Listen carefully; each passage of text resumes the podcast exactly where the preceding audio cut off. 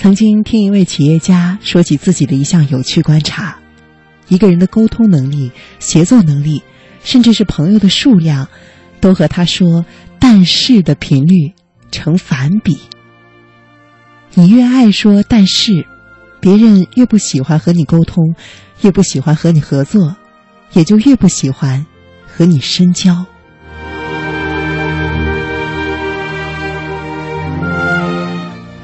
而我意识到“但是”这个词的可怕，是源于有一次呢，写了一篇文章，请一个朋友提意见。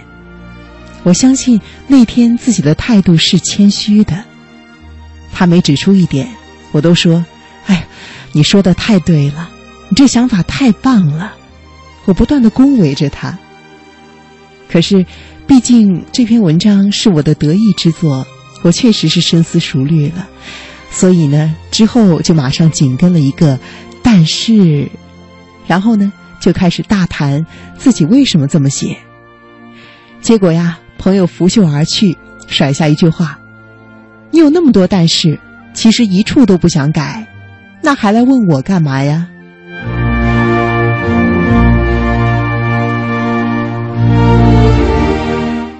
后来我开始留心自己口中和耳中听到的，但是发现呢，他们大概有三种类型。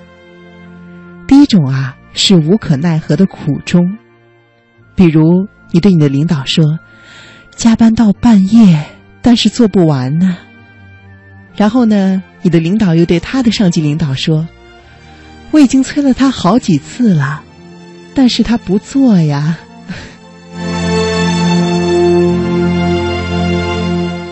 而第二种呢，是对美玉微瑕的遗憾，比如你妈妈对你说：“你很聪明，但是太懒了。”领导对你说：“嗯，你做的不错，但是还有地方要改进。”你的闺蜜对你说：“你穿衣服越来越好看了，呃，但是如果再瘦一点儿，就更好了。”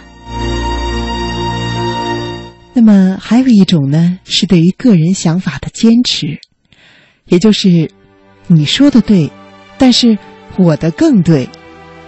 那前文中我对于那位请他来帮我修改文章的朋友的做法呢，就是典型的例子了。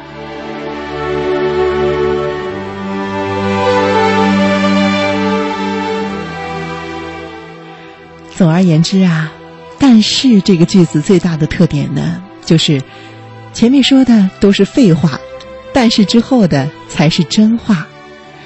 只不过真话呢，多半让人不受用，所以我们总是装饰以各种柔情万种的前缀，就好像是手术之前的麻醉，其实不过是加了美图效果的推诿、指责和自以为是。可是问题就在于。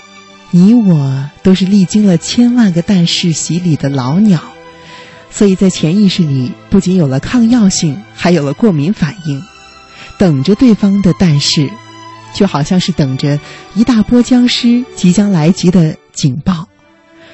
因此，但是呢，就不仅没有了你自以为的缓冲功能，还会让前面那些处心积虑的铺垫变得虚伪，让后面直抒胸臆的表达。变得尖酸。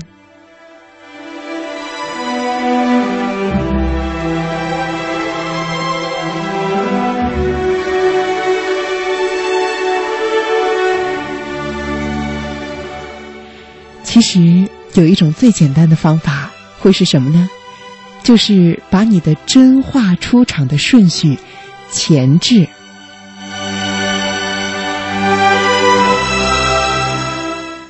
因为啊，但是之所以听起来刺耳，在于人们往往把丑话说在后头，而一席话的结尾呢，通常会决定别人对于这一番言论的整体印象。譬如你评价某个人工作效率高，但是个性随便，给人感觉更像是批评。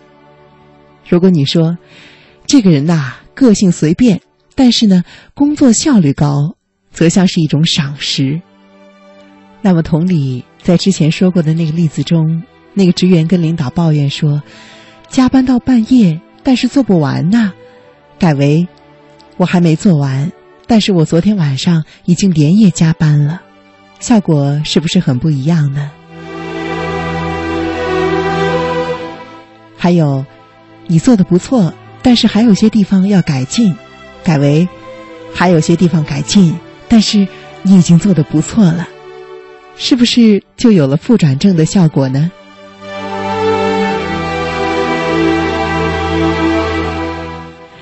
那么，就我的例子而言，如果我先巴拉巴拉的说自己为何这么写，最后说一句，但是你的想法更棒。这样呢，既充分的表达了自己的观点，对方又能够感到被认可，何乐不为呢？那至于要不要照着去改，我只能告诉你，别人的意见永远只是参考。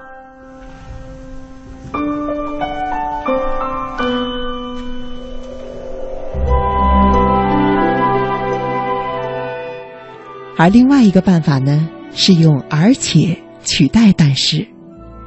例如，把“你穿衣服越来越好看了”，但是如果再瘦一点就好了，改成“你穿衣服越来越好看了”，而且只要再瘦一点儿，简直就完美了。你看，效果是不是又马上不一样了呢？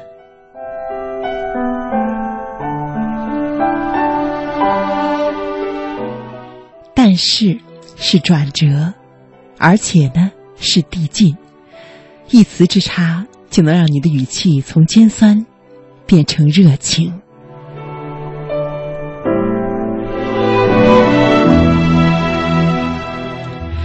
实际上呢，这篇文章到这里已经结束了。不过呢，在这里我突然在想，我想给它加一个结尾。但是，虽然只是一句话，但是我想它是一种思维习惯。要不，我们一起来试一试吧。每当你要说一个但是，你就把它替换成而且。那接下来呢？我们用一首歌的时间来完成这个实验。靠近你身边的那个人，如果你只是一个人，对我说也可以。你试着说一句话，然后把但是替换成而且。我们来看一看，就在这短暂的时间里，你的生活会发生怎样立刻的改变呢？我在电波这头守着电脑。希望看到你第一时间发来的消息。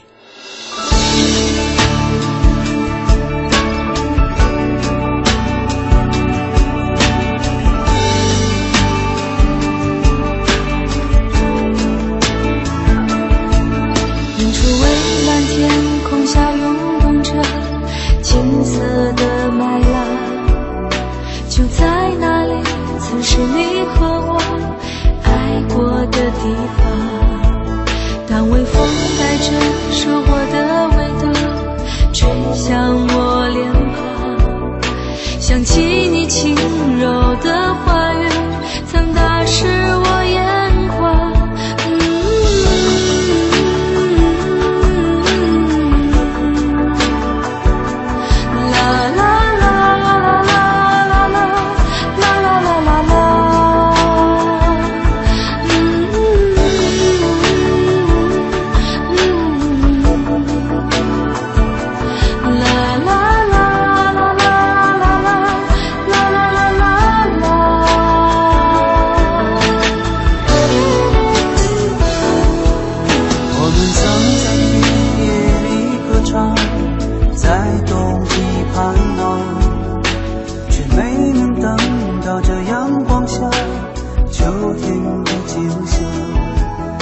就让曾经的誓言飞舞吧随西风飘荡就像你柔软的长发曾芬芳我梦